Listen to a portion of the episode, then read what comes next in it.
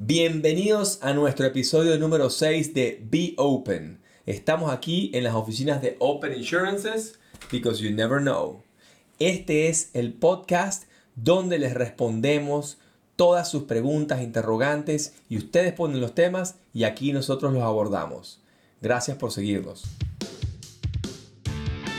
En este episodio número 6 les vamos a hablar de cuántas veces me dijeron que no antes de darme un sí. En este episodio les vamos a hablar también de el emprendedor, de el emprendimiento, qué es el emprendimiento y por qué es tan importante hoy en día el mundo del emprendimiento.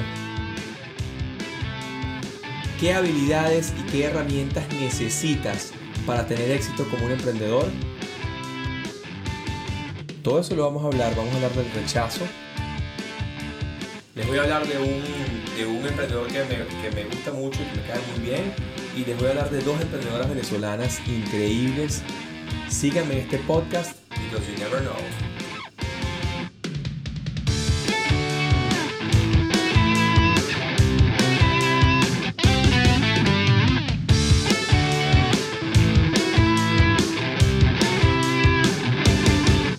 Juan, ¿te consideras un emprendedor?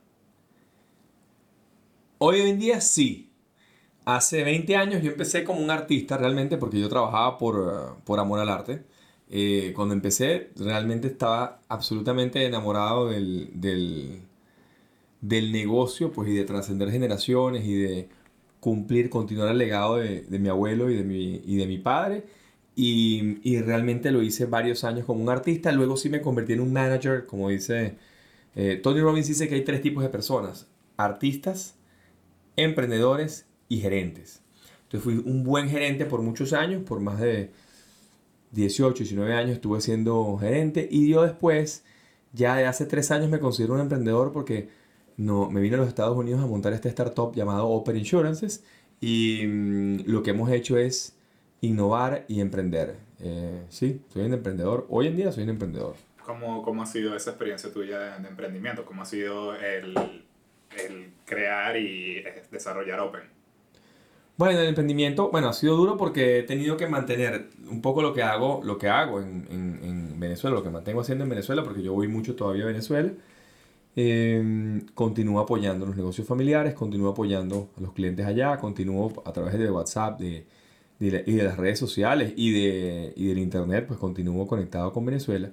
Pero emprender Open Insurances ha sido toda una tarea porque es realmente desarrollar lo mismo que vengo haciendo hace 20 años en Venezuela, llevarlo a toda Latinoamérica.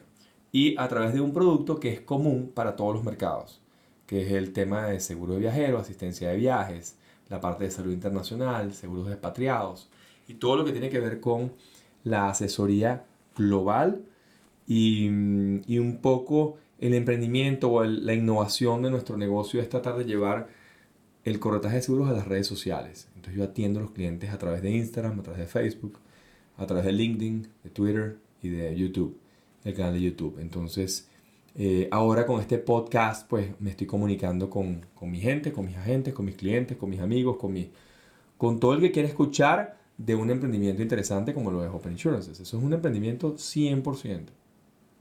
¿Qué, ¿Qué piensas tú que deben de ser, qué habilidades debe tener un emprendedor? No, quizás no un buen emprendedor, pero un emprendedor o alguien que quiere emprender. ¿Qué habilidades puede desarrollar o tener presente? Un emprendedor tiene que tener un, un, corazón valiente, tiene que ser un tipo resiliente, tiene que ser un tipo, tiene que ser una persona que esté dispuesta a, un tipo no, un tipo una tipa, porque no tiene que ser un hombre. Em, tiene que ser resiliente, constante, tiene que ser ordenado y tiene que ser, em, tiene que buscar siempre el constante, el consta la constante mejora, la mejora continua.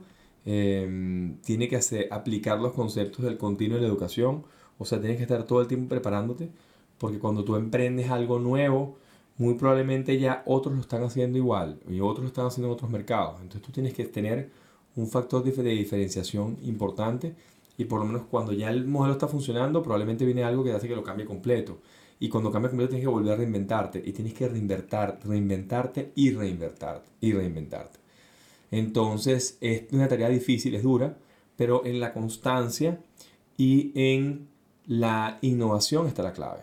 Entonces un emprendedor que esté todo el tiempo constante innovación va a tener éxito porque sí y que trabaje muy duro. Una de las cosas fundamentales para un emprendedor es trabajar duro, trabajar fines de semana, trabajar 24/7, atender el WhatsApp, dar servicio todo el tiempo. Tienes que estar todo el tiempo en modo colaboracional y en modo servir, porque es la única forma. En lo que sea que vayas a hacer, sea una heladería, sea una, mm, un restaurante, sea una compañía de catering, sea una compañía de, o un negocio de contaduría, lo que sea, tienes que estar 100% dispuesto a atender en cualquier momento. Y eso es lo que te va a dar el éxito fuera de Venezuela y dentro de Venezuela, donde estés, en la diáspora o en cualquier país del mundo que estés, cualquier emprendedor de cualquiera de estos, y si ves los casos de Bill Gates, del mismo, del mismo Steve Jobs, y ves los casos, son personas que arrancaron en, los, en los, en los, en los maleteros de su casa y, y, con mucho trabajo duro, muchas horas, muchas, muchas, muchas, muchas horas dedicadas a su trabajo, lograron, lograron exponenciar su modelo. Pues. Es lo que tú dices de tienes que estar dispuesto a hacer lo que nosotros, lo que los otros no, no quieran hacer para obtener lo que los otros no van a lograr. No, no, Nunca van a tener. Como... Tú tienes que hacer lo que nadie está dispuesto a hacer. Si nadie está dispuesto a lavar los platos, tú lavas los platos. Si nadie está dispuesto a limpiar la mesa, tú limpias la mesa. Ese es el espíritu del emprendedor. Tiene que ser ese el espíritu. Y desde la humildad. Y el trabajo que sea. Porque la gente dice, no, yo llego a los Estados Unidos y hago, hago un trabajo, bueno, igual que el que tenía allá. No, de repente no te va a tocar ser gerente. De repente te toca ser el, el, el, que limpia. Pero desde el que limpia tienes el mejor de los que limpia para que una vez ya tú vas subiendo rápidamente. Entonces ese espíritu del emprendedor, el que va a armar una, un negocio, pues tiene que tener algo de capital e invertirlo y ir all in, no solamente en sus horas, sino ir all in en lo que está haciendo. Y, y ese espíritu de, de, del emprendimiento, ese espíritu de, de entrega es el que te da el éxito en el emprendimiento tienes, tienes emprendedores que admires. ¿Tienes alguno que, que tenga en la mente? Sí, claro. Tengo hay un emprendedor que me gusta mucho, que yo lo, lo, sigo mucho en las redes sociales por lo irreverente que es, y también es bien grosero, pero es bien irreverente, que es Gary Vee. Pero es un vacilón, para el tipo es un, es un realmente es un tipazo. Quiero conocerlo, conocí un día, lo saludé en, en un evento aquí en Fort Lauderdale el año pasado, pero, pero quiero conocerlo personalmente, ir a visitarlo en Nueva York a su, a su oficina. Él es el máster hoy eh, puede ser de los influenciadores más importantes en, en las redes sociales y el más influyente en los negocios y quizás puede ser uno de los, de los formadores de emprendedores más grandes hoy en día en, en los Estados Unidos. Entonces, él se llama Gary Vee, Gary Vaynerchuk, tiene este libro que se llama Crushing It, lo pueden ver también en mi Amazon Prime um, Influencer Program. Eh, ahí lo tengo guindado y todos los libros los tengo allí porque la verdad que el tipo es es genial. Él utiliza Instagram, Facebook, LinkedIn, Twitter, Snapchat, eh, YouTube, tiene canal de TikTok, tiene, tiene todo, o sea, tiene todas las redes y en todas genera un contenido de altísima calidad. Como les digo, es irreverente, es grosero, pero mm, la verdad es que tiene una cultura, una forma de pensar muy buena porque va mucho desde la humildad. Ha logrado cosas extraordinarias, tiene una compañía de publicidad hoy en día de marketing digital que vende más de 200 millones de dólares, o sea que es una, super compañía y tiene 7, 8 millones de seguidores en total entre todas las redes, con lo cual es un super influencer. Y, la verdad que es una muy buena influencia para los jóvenes y para la gente que quiere emprender. La verdad que es un buen modelo a seguir porque él, él habla del trabajo duro, él logra exponenciar el negocio de sus padres, que era una, una, una pequeña licorería en Jersey, entonces en, en Nueva York, y, y, la verdad que la logró exponenciar y hoy en día está en todos los estados Hoy en día es un super monstruo de compañía. Llevó a la compañía de 5 millones a 50 millones de dólares en venta en vino en los Estados Unidos con la competencia que hay aquí con el vino, con Total Wine, con todo lo que hay. Y lo logró. Y bueno, lo ha hecho gracias a las redes sociales, gracias a un canal de YouTube, gracias a la constancia, perseverancia y resiliencia. Una de las cosas que él dice en uno de los podcasts es que él arrancó el canal de YouTube y en el video 1000 tenía 500 views, 800 views, 1000 views, tal, yo. Y de repente en el 1005, boom, el canal explotó. Y se convirtió en un canal que empezó a verlo 3 millones, 4 millones, 5 millones de personas. Pero es en el video 1000 y la gente de repente hace cinco videos, no la pega y ya se deprime y, deja de hacer el trabajo en, en, Instagram o en Facebook. Y les digo, no, ahora, ahora, si eso fue hace unos años, imagínate la importancia de generar contenido ahora. Y la importancia de generar contenido de calidad, porque ahora la gente no va a ver cualquier cosa, va a ver cosas de calidad. Entonces, mejor hechas y con mejor valor agregado. Quizás no tienen que ser profesionales lo, que hagas, pero que esté muy bien pensado. ¿Y venezolano o venezolana que admiras también como emprendedor? Tengo muchos venezolanos, la verdad que, bueno, muchísimos emprendedores. Yo tengo una amiga ahorita que, que me, me, me, me, cae muy bien porque la verdad que tiene un podcast que es genial, que es Erika de la Vega, y es una emprendedora nata, y él se reinventó aquí en, en Florida, y mm, siendo una super actriz, una super, una super presentadora, una super, una chava especialísima con unos programas siempre espectaculares, y bueno, ahora se, se reinventó con un podcast y ha entrevistado, ha entrevistado a una gente increíble, unas mujeres increíbles, ella se llama, eh, ¿cómo se llama? El, programa se llama... Eh, ¿Cómo es que se llama el programa de ella? El podcast. En defensa propia. No, vale, es demasiado bueno. Yo he visto todos los, todos los podcasts. Ahorita tiene el último de, de Dayana Castellano. De Dayana, Dayana Castellano. Dayana, Deina. Castellano. Y mm, genial, la verdad que muy bueno. Ella, ella es excelente porque se ve que se reinventó fuertemente en un nuevo país, en la diáspora. Em, tengo muchos amigos que, han, que se han reinventado viniéndose para acá, para los Estados Unidos. Tengo muchos amigos que se han reinventado en Venezuela, muchos emprendedores en Venezuela, jóvenes. Y mm, no, ejemplos hay miles, ejemplos hay miles, pero realmente como el de Gary Vee, y, mm, y hay una emprendedora que me cae muy bien también, que hemos hecho una buena relación, que es Verónica Ruiz del Viso, que también tiene una agencia de publicidad parecida a la de Gary Vee, pero para el mercado latinoamericano, eh, que se llama Mashup Agency, y también es una emprendedora genial, genial, y ya hoy en día es speaker, y está por, bueno, por toda Latinoamérica dando su, repartiendo su conocimiento y impartiendo conocimiento. ¿Qué, qué herramientas crees que pueden utilizar los emprendedores para, para, real, para hacer lo que quieran hacer? ¿Qué, ¿Qué, piensas tú más allá de las habilidades? ¿Qué cosas ellos eh, pueden considerar hacer o desarrollar para justamente lograr emprender? Bueno, número uno, rodearse de gente positiva y de gente de calidad. Eso lo dice Les Brown, él, él, lo dice que te unas con solamente gente de calidad. Un emprendedor tiene que tener un Dream Team. Un emprendedor tiene que tener una gente 100% alineada y que sean un Dream Team, los mejores. Si no los puedes pagar, que lo haga a y tienen que convencer a esas personas de que a trabajen contigo. Lo que sea, desde el punto de vista de voluntariado, como sea pero tú tienes que rodearte siempre de gente súper importante, de calidad y que esté, y en lo que obviamente el negocio funcione, pues cada quien tenga su participación, pero, pero siempre rodearte de gente de calidad y no solamente en los socios, en los socios, en los clientes que vayas a escoger, en los proveedores que vayas a que vayas a tener, es importantísimo, y en los partners de negocio, porque tienes muchos stakeholders para un emprendimiento necesitas tener muchos stakeholders y mucha gente alrededor tuyo. Tiene que ser esa gente de calidad porque esa es la gente que va a lograr que tengas éxito en tu emprendimiento. ¿Eso es lo mismo que proximidad o es, algo diferente? No, es distinto porque cuando tú te reúnes con gente únicamente de calidad es una cosa y proximidad es otra. Proximidad es tener gente clave que, que sea la gente que te pueda ayudar a cumplir tus sueños.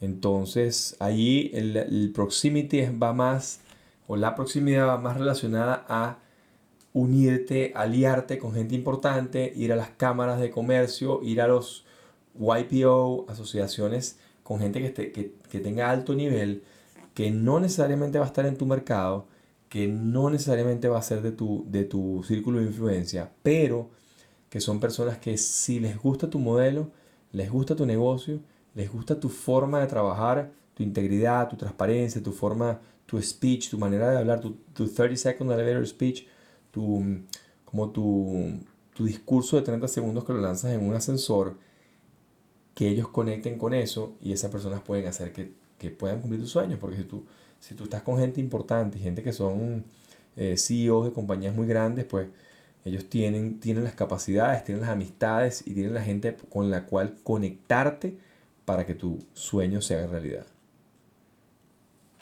ya que me hablaste un poco de, de Open como, como emprendimiento, ¿qué obstáculos se te han presentado eh, a lo largo de este desarrollo o qué, qué, cuáles crees tú que sean los obstáculos que se le pueden presentar a esos emprendedores y qué hacer con respecto a esos obstáculos? Bueno, los obstáculos que se presentan es que de repente lanzas un producto, pegas el modelo, funciona, es una maravilla, pero el proveedor de repente te dice, se acabó, no quiero más este producto. Pues cambió la política, cambió el CEO, el CFO, cambió el, cambió, o sea, cambió el modelo y ya no les gusta la manera como estabas haciéndolo y hay que cambiar. Entonces tienes que empezar de cero. Vuelves otra vez, tienes otro, otro, otra, otro chance, lo vuelves a lograr, vuelves a poner el producto y, y cambia. Y cambia todo, cambia el modelo, cambia la estructura de la compañía, la, la parte organizacional. Eso nos pasó a nosotros en Open, por ejemplo. Nosotros teníamos un proveedor muy bueno, excelente, con el cual vendimos más de 4.000 pólizas y logramos vender 1.200.000 dólares en un año. O sea, hicimos una venta espectacular y de repente de la noche a la mañana cambiaron a un CFO y decidieron que ya se iban al modelo de venta directa en la India y en China y en Estados Unidos pero que ya el mercado latinoamericano no era importante. Entonces cerraron las operaciones, cerraron la oficina y nada, nos quedamos eh, en el aire. Entonces, bueno, como buenos emprendedores, lo que hay que hacer ante esos fracasos, esos rechazos, o esa, como quieras llamarlo, si es un rechazo, un fracaso, lo que tienes que hacer es, bueno, ocuparte. No preocuparte, sino ocuparte. Preocuparse es lo que hace la persona antes de ocuparse. Entonces, rápidamente cambiamos el modelo, modificamos el contenido, cambiamos todo el contenido, lanzamos un producto totalmente diferente para el, para el mismo mercado y enfocándonos realmente donde aquellos habían abandonado. Y entonces ahora hicimos el modelo directamente donde aquella compañía abandonó, que es Latinoamérica. Y es realmente nuestro patio, nuestro, nuestro backyard, nuestra, nuestra zona de influencia. Y, y nada, ya lanzamos productos, ya estamos al aire, ya estamos en vivo y bueno, nada, ahora esperar que vengan los nuevos, los nuevos retos. Ahora que, que, que mencionas justamente lo, lo, del rechazo, yo me imagino que a la hora de emprender, pues tienes que lidiar muchísimo con, con ese rechazo, con rechazo de eh, clientes que no te quieren comprar o este, eh, inversores que no, que no quieren apoyarte en tu, en tu emprendimiento. ¿Cómo, ¿Qué herramientas tienes tú o qué haces tú para lidiar con con ese tipo de rechazo o con el rechazo en general? Con el rechazo. El rechazo está siempre allí. Si tú tienes tu mente clara y tú tienes tu, tu propósito eh, definido, tú superas cualquier rechazo. El rechazo, el no, el no es una invitación al sí. Para mí el no es una invitación directa al sí. Y en el insistir, insistir, insistir, insistir, vas a hacer cambiar la opinión si es necesario, cambiar ese no por un sí. Eso eso en insistir, insistir, insistir es donde está la, la, el éxito, porque a mí me pasaba cuando era joven que, que un día un amigo mío, un amigo mío mucho mayor que yo, tenía 15 años mayor que yo, un día le preguntó, mira, pero ¿cómo haces tú para tú, cada vez que vas a una discoteca, bailas con gente? Porque yo he cada vez que voy, saco a bailar a alguien, me dice que no y ya está. Y de repente paso un rato y después me voy. Me dice, no, chico, tienes una... Mira, yo saco a bailar a 10 personas, a 10. Si, si saco a bailar 1, 2, 3, 4, 5, 6, 8, 9 y 10, y en la décima todo el mundo me dijo que no, mi casa ya está, chao, se acabó. Hago lo mismo que haces tú. Pero no a la segunda, a la décima. Y normalmente la 7 y la 8 siempre saco a alguien, así que siempre me quedo en la discoteca. Yo eso lo aplico inclusive a las ventas, lo aplico a los negocios, lo aplico a, a cualquier cierre que vaya a hacer no, no te puedes quedar en el 1 o en el 2. Tienes que insistir 3, 4, 5, 6, 7. Hay que insistir porque en la constancia está el éxito y en la constancia está que se recuerden de ti y obviamente eh, no vas a insistir con lo mismo. Tú vas a buscar, te vas a enfocar en la solución y le vas a presentar una cuestión que se vaya moldando al cliente y en ese afán vas a conseguir el éxito. Vas a conseguir que ese rechazo, ese no se convierta en un sí. Eh, cuando comenzaste en, del seguro, ¿cuántas, ¿cuántos no recibiste antes del primer sí? Muchísimo, muchísimo. bueno, no me acuerdo exactamente, pero, pero fácilmente seis o siete. Y si me hubiese deprimido porque por seis personas me dijeron que no, olvídate. Y después he vendido 25 mil pólizas. Ya este año yo creo que llevo las 25 mil o 30 mil pólizas vendidas. De todo tipo. Y, mm, Y realmente es un tema de que obviamente no le vas a poder vender a todo el mundo, así como nadie, nadie puede ganar todos los partidos de fútbol, o todos los partidos de rugby, o todos los partidos de tenis, ni siquiera Nadal, o Federer, o Djokovic. Em, todo el mundo tiene un mistake. ¿Cómo se llama eso? Y, ustedes que trabajan en, en parte visual, tienes, todo el tiempo tienes un mistake. Todo el tiempo cometes errores, pero los errores, de los errores se aprende y de los errores lo que, lo que te da es la experiencia para, para no volver a cometerlos. Entonces ya cuando llego a una venta, ya mi porcentaje de cierre es muchísimo más alto porque ya prácticamente llego con el trabajo hecho y lo que llego es a cerrar, pues, ¿no? Entonces mi porcentaje de cierre ya puede llegar al 70, 80% porque ya, ya estoy en un nivel que ya no improviso, sino que ya, ya cuando llego a una reunión es porque ya va a estar a punto de darse. Y, también me imagino que justamente la primera venta eh, y el repetir eso, esa, ese, ese, esa ganada, esa ganancia, eh, te da más, eh, más, confianza en ti mismo, quizás. No sé, para que justamente ya hiciste la primera, entonces ya sabes que puedes hacer una y vas por la segunda y así, así, así hasta lograr las 20 y 30 mil. Claro, y cuando consigues un modelo, pues lo replicas y el modelo que replicas funciona. Y en eso son los expertos los americanos y en eso son, por eso, por eso son los, los líderes del conocimiento especializado. Porque yo tengo mi metodología que se llama Go Juan Go, yo tengo mi, mi, mi, mi, curso de secretos, yo tengo una metodología que si yo aplico, cierro. Eh, cualquier, cualquier negocio, cualquier póliza, la que sea.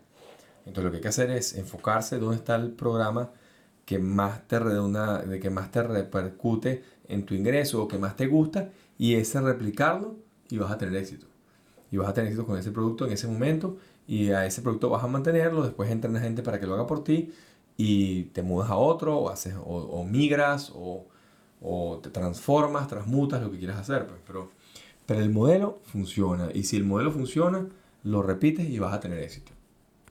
¿Cuál, cuál ha sido eh, a nivel profesional un fracaso que quizás luego convertiste en, en, éxito? O sea, o, que te rechazaron tanto que eh, o te retiraste y no lo hiciste más, o seguiste y seguiste y lo lograste.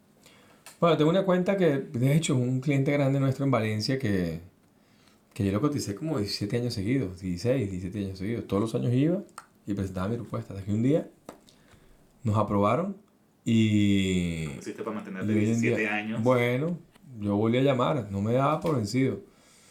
No me daba por vencido. Llamaba al CFO, llamaba al CEO, llamaba al dueño. Yo quiero que me den la oportunidad. A veces pasaba un año y medio y no, no hacía nada. A veces esperaba dos años. Pero, todo, pero todos los años hacía una llamadita a ver si, si lograba cerrar el negocio. Y un buen día me dijeron, sí, ahora sí queremos.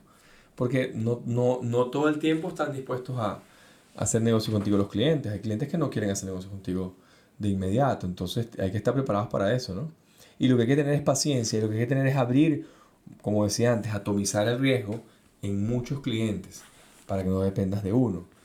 Y atomizar las ventas es importante, hablar en varios canales es importante. Si te vas a ir al club italiano, bueno, vete para el club ítalo, pero además después te tienes que ir al club sirio, al club libanés, al club alemán, al club francés, al club italiano, a todos los clubes, hasta tratar de ir. ¿Por qué? Porque en la amplitud de que vayas acá, vas a tener más personas en el pipeline, en el, funnel, en tu, en tu funnel de venta. Y mientras más gente tiene el funnel de ventas, más vas a cerrar. Este, si te quedas, ah, no, yo nada más voy a atender este mercado, así, y ya está. Bueno, tú vas a tener un funnel limitadito. Y si te llegas a pelear con alguien o alguien te llega a hacer un, un, un, mal review, pues entonces tu funnel se reduce aún más. Entonces hay que tener, hay que tener muy grande el, el embudo. Entonces uno crece el embudo creciéndolo con distintas culturas, distintos países. Por eso yo monto Open Insurances, para ir por toda Latinoamérica, desde México hasta la Patagonia. Juan, yo, yo pienso que si uno tiene una meta clara y baja por esa meta, pues aunque pasen todos esos rechazos, aunque pase todos eso, esos obstáculos que tienes que, que, superar, la única manera de poder superarlos es que tengas esa, esa meta clara, porque si no, te puedes rendir al, al, al, a los, al cinco rechazos o al, o al décimo rechazo, quizás sienta que eso no, no, no iba por ahí, pero fíjate, tú tardaste 17 años, 17 veces en lograr algo que, que sí lo hiciste. Bueno, fíjate tú, em, una de las cosas que nosotros decimos a nuestros brokers, a nuestros agentes, a nuestros corredores, a la gente que nos oye, que nos escucha, es que tú tienes que hacer un presupuesto anual. Si tú al año gastas 10 mil dólares, tú necesitas 10 mil dólares de comisiones. Entonces rápidamente sacas la cuenta cuánto tengo que vender para generar 10 mil dólares de comisiones. Entonces dices, bueno, tengo que generar 100 mil en ventas porque gano el 10%. Por poner un ejemplo. Entonces, si quieres vender 100 mil dólares, tienes que vender, y las pólizas valen 4 mil dólares en promedio, tienes que vender 25 pólizas. Entonces, si tienes que vender 25 pólizas, tienes que vender prácticamente 0,5 em, pólizas por semana. ¿ok? O sea, una póliza cada dos semanas. ¿Correcto? Y en 52 semanas tienes 25 pólizas. Entonces, tú tienes que empezar a hacer reuniones con tanta gente para lograr una póliza. Si tu promedio es 10%, tienes que reunir con 10 personas esas dos semanas y vas a cerrar una. Esto está clarísimo. Es igual que en la discoteca, exactamente igual que en la discoteca. Del 1 al 10, una va a caer. Una va a querer bailar contigo. Pues tú estás haciendo una propuesta totalmente decente y espectacular, además, porque eres una persona eh, agraciada. Entonces tú vas, a, tú vas a ir y vas a, tú vas a ir a un sitio, tú vas a ir bien vestido, tú vas a cumplir con lo que estamos diciendo en nuestros podcasts, en el curso de Secretos un Corredor, en lo que yo estoy diciendo, en nuestro canal de YouTube, etc. Y tú vas a ir a 10, a 10, a 10 eh, personas esas dos semanas y vas a vender una. Está clarísimo. Entonces, si la cierras, celebras. tomas un vino con tu equipo, lo que te quieras tomar, un agua, un, una Coca-Cola, un whisky, o lo que tú quieras. Y celebras. Pues las otras dos semanas, otra vez 10, 10, 10 reuniones. Y vas a cerrar otra. Y así vas 10 y 10 y 10 y 10 y 10. Y a final de año te cierra 25 pólizas, vende 100 mil dólares y se gana 10 mil dólares de comisión. Eso es así. Pero eso tienes que hacerlo, o sea, tienes que partir al revés. Tienes que decir cuánto quieres ganar para poder. Ah, yo quiero ganar mucho dinero. ¿Qué es mucho dinero? De repente, mucho dinero para ti son 50 mil dólares. Pero para el hijo de Bill Gates, 50 mil dólares es su presupuesto diario. Entonces, tienes que decirme qué es lo que tú necesitas. Yo necesito al año 20 mil dólares. Ok, muy bien. Vamos a, vamos a hacer toda la estructura, o sea, toda la cuenta hacia atrás para producir los 20 mil dólares. Vende 200 mil, sacas 10% y produces los 200 mil. ¿Cuánto necesitas para vender 200 mil? Sacas la cuenta, son 200 mil entre 4 mil, son 50 pólizas. Tienes que vender una a la semana porque vas a tener dos semanas de vacaciones, tienes que vender una semanal. ¿Qué tienes que hacer? Son 10 reuniones semanales porque tu porcentaje de cierre es 10%. ¿Qué pasa? Que en la medida que vas agarrando calle, que vas agarrando experiencia, y empiezas a escoger mejor tus, tus, tus ah, cartuchos o tus, tus aliados o tu... No, empiezas a escoger mejor tus clientes. Y empiezas a buscar, a hurgar y a buscar quiénes son tu cliente ideal. Y empiezas a buscarlo, pum, pum, pum. Y en la medida que van pasando los meses, quizás tu porcentaje no te vas a tener que reunir con 10 personas, te reúnes con 3, pero vas a cerrar una. Ya estás al 30%. Y de repente después una a la semana. Y produces los mismos, los mismos 20 mil dólares. Entonces, ah, no, ahora quiero producir 50 mil. Bueno, hay que hacer la cuenta otra vez, volver y vamos back to basics y back to las reuniones de 10 reuniones para cerrar 5. Y así va. Esa es un poco la metodología. Si tiene que organizarse y tienes que hacerlo y tienes que ser súper disciplinado y ordenado para cumplir, cumplir las 10 reuniones que dijimos. Juanca, para, para ya para cerrar, tú como emprendedor, ¿qué consejos le puedes dar a esas personas que quieren emprender o que están emprendiendo y están en ese proceso? ¿Consejos? Sí, desde tu, desde tu experiencia. Bueno, número uno, que bueno, eh, es, una, es una aventura, como decía, con lo cual las aventuras tienen, tienen, tienen sus partes súper positivas y su, y su su mm, orientación al logro, que es espectacular. Em, número dos, orden e progreso, lo que hablamos antes de, de, la bandera de Brasil, orden e progreso, siempre mucho orden. Número tres, constancia, constancia, constancia, constancia y resiliencia, que resiliencia es constancia pero aplicada al fracaso, porque vas a tener fracasos, lo que tienes que tener es resiliencia para aguantar.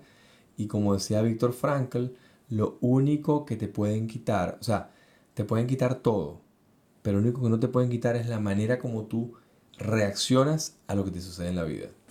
Entonces, nada, mucho ánimo, mente positiva, em, ser impecable y transparente. Hoy en día el mundo añora transparencia em, y a futuro todos esos paraísos fiscales se van a desaparecer y la gente va a hacer muchas transacciones y transferencias y el, el esquema comercial global va a ser totalmente transparente.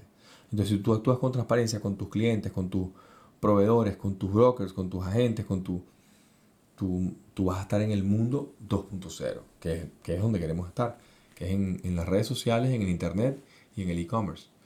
Entonces, todos esos emprendedores es darle la bienvenida a que utilicen la tecnología que está, utilicen la democratización de la información, que no es más que redes sociales, es democratización de la información y democratización de la educación.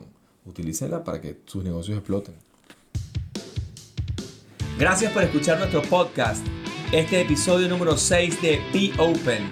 Estamos aquí en las oficinas de Open Insurances because you never know. Si te gustó el contenido, porfa, compártelo en las redes sociales, en Facebook, Instagram, LinkedIn, Twitter. Suscríbete al canal de YouTube aquí debajo. Síguenos en Spotify, en todas las plataformas de podcast que tenemos. Y um, dale like a nuestro contenido. Y gracias por seguirnos.